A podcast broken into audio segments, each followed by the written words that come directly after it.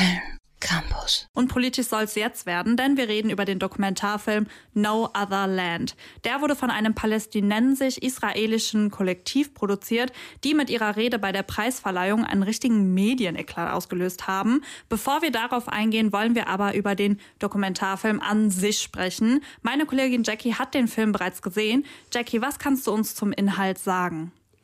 Ja, der Film dokumentiert die Zerstörung und Vertreibung von palästinensischen Kleinbauern und Dorfbewohnern in Masafa Yatta. Das ist ein Gebiet im Westjordanland und dieses Gebiet steht seit den 60ern unter israelischer Militärbesatzung. Und dieses Gebiet ist aber hauptsächlich von palästinensischen Bauern besiedelt. Genau, die haben sich gegen Ende des 19. Jahrhunderts dort angesiedelt. Inzwischen gibt es auch immer mehr israelische Siedlungen. Und außerdem will das israelische Militär einen Übungsort für die Armee in diesem Gebiet einrichten. Und das ist auch der große Konflikt, der in dem Film dargestellt wird.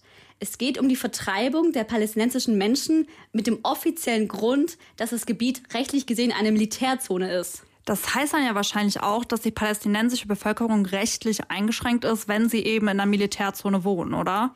Ja, also ihr Land wird ihnen entzogen, aber es ist jetzt nicht so, dass es wie hier in NRW, wo Leute wegen der Braunkohle irgendwie umgesiedelt wurden, ein neues Stück Land als Ersatz gibt, sondern es gibt für die Menschen kein anderes Land und daher auch der Titel des Films No Other Land. Zudem können die Menschen auch nicht einfach aus dem Westjordanland reisen, dafür haben sie nicht die Rechte. Und es fehlt ihnen an finanziellen Mitteln, woanders mal kurz ein Leben aufzubauen. Okay, danke dir auf jeden Fall für den Überblick über die Ausgangsbedingungen des Dokumentarfilms und den historischen Kontext des Ganzen. Was wird in dem Film von dem, was wir bisher besprochen haben, denn explizit gezeigt? Ja, der Film begleitet vor allem den palästinensischen Aktivist und Journalist Basel Adra. Seine Familie lebt in diesem Gebiet und auch sein Vater ist Aktivist und der Film begleitet vor allem Basisalltag vor Ort und das, in, und das zwischen 2019 und 2022. Er hat nämlich schon früh angefangen, die Gewalt des israelischen Militärs zu dokumentieren und zu filmen und das Ganze auf Social Media zu posten. Und es geht aber auch um Yuval Abraham. Er ist ein Journalist, aber im Gegensatz zu Basel stammt er aus Israel und ist jüdisch. Yuval Abraham spricht allerdings auch Arabisch und kommt dadurch mit den Menschen Masafa Yatta in Kontakt. Es ist wirklich gut, dass du es erwähnst. Ich persönlich vergesse zum Beispiel immer, dass, in dieses, also dass in diesem Konflikt ja nicht nur religiöse und kulturelle Unterschiede gibt, aber eben auch eine sprachliche Barriere einfach da ist. Ich habe jetzt aber wirklich schon ganz viel gehört, wie schockierend der Film sein soll. Kannst du das bestätigen? Also die Bilder sind schon sehr erschreckend. Zum einen sieht man, wie im Wochentakt das Militär mit Baggern die Dörfer, Ställe oder auch Schulen zerstören.